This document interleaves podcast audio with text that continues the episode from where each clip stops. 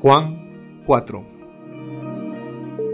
Cuando pues el Señor entendió que los fariseos habían oído decir, Jesús hace y bautiza más discípulos que Juan, aunque Jesús no bautizaba, sino sus discípulos, salió de Judea y se fue otra vez a Galilea, y le era necesario pasar por Samaria. Vino pues a una ciudad de Samaria llamada Sicar, junto a la heredad que Jacob dio a su hijo José, y estaba allí el pozo de Jacob. Entonces Jesús, cansado del camino, se sentó así junto al pozo. Era como la hora sexta. Vino una mujer de Samaria a sacar agua, y Jesús le dijo, Dame de beber, pues sus discípulos habían ido a la ciudad a comprar de comer. La mujer samaritana le dijo, ¿Cómo tú, siendo judío, me pides a mí de beber que soy mujer samaritana? Porque judíos y samaritanos no se tratan entre sí. Respondió Jesús y le dijo, si conocieras el don de Dios, y quién es el que te dice, dame de beber, tú le pedirías y él te daría agua viva. La mujer le dijo, Señor, no tienes con qué sacarla, y el pozo es hondo. ¿De dónde pues tienes el agua viva? ¿Acaso eres tú mayor que nuestro padre Jacob, que nos dio este pozo, del cual bebieron él, sus hijos y sus ganados? Respondió Jesús y le dijo, Cualquiera que bebiere de esta agua volverá a tener sed, mas el que bebiere del agua que yo le daré no tendrá sed jamás, sino que el agua que yo le daré será en él una fuente de agua que salte para vida eterna. La mujer le dijo, Señor, dame esa agua, para que no tenga yo sed, ni venga aquí a sacarla. Jesús le dijo, Ve, llama a tu marido y ven acá. Respondió la mujer y dijo, No tengo marido. Jesús le dijo, Bien has dicho, no tengo marido, porque cinco maridos has tenido, y el que ahora tienes no es tu marido, esto has dicho con verdad. Le dijo la mujer, Señor, me parece que tú eres profeta. Nuestros padres adoraron en este monte, y vosotros decís que en Jerusalén es el lugar donde se debe adorar. Jesús le dijo, Mujer, créeme que la hora viene cuando ni en este monte ni en Jerusalén adoraréis al Padre. Vosotros adoráis lo que no sabéis. Nosotros adoramos lo que sabemos, porque la salvación viene de los judíos. Mas la hora viene, y ahora es, cuando los verdaderos adoradores adorarán al Padre en espíritu y en verdad, porque también el Padre, tales adoradores, busca que le adoren.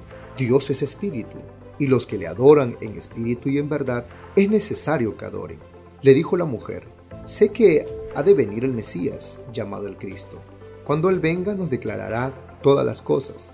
Jesús le dijo, Yo soy el que habla contigo. En esto vinieron los, sus discípulos y se maravillaron de que hablaba con una mujer. Sin embargo, ninguno dijo, ¿qué preguntas o qué hablas con ella? Entonces la mujer dejó su cántaro y fue a la ciudad y dijo a los hombres, Venid Ved a un hombre que me ha dicho todo cuanto he hecho. ¿No será este el Cristo? Entonces salieron de la ciudad y vinieron a él. Entre tanto los discípulos le rogaban diciendo, Rabí, come. Él les dijo, Yo tengo una comida que comer, que vosotros no sabéis. Entonces los discípulos decían unos a otros, ¿le habrá traído alguien de comer? Jesús les dijo, Mi comida es que haga la voluntad del que me envió y que acabe su obra. ¿No decís vosotros, aún faltan cuatro meses para que llegue la siega? He aquí os digo, alzad vuestros ojos y mirad los campos, porque ya están blancos para la siega. El que ciega recibe salario y recoge fruto para vida eterna, para el que siembra goce juntamente con el que ciega, porque en esto es necesario el dicho. Uno es el que siembra y otro es el que ciega. Yo os he venido a cegar lo que vosotros no labrasteis. Otros labraron, y vosotros habéis entrado en sus labores. Y muchos de los samaritanos de aquella ciudad creyeron en él por la palabra de la mujer que daba testimonio diciendo, me dijo todo lo que he hecho. Entonces vinieron los samaritanos a él y le rogaron que se quedase con ellos, y se quedó allí dos días. Y creyeron mucho más por la palabra de él, y decían a la mujer, ya no creemos solamente por tu dicho, porque nosotros mismos hemos oído y sabemos que verdaderamente este es el Salvador del mundo, el Cristo.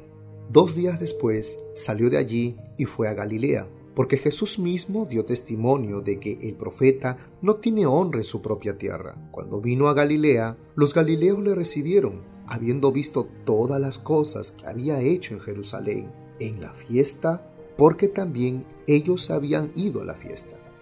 Vino pues Jesús otra vez a Caná de Galilea, donde habían convertido el agua en vino, y había en Capernaum un oficial del rey, cuyo hijo estaba enfermo.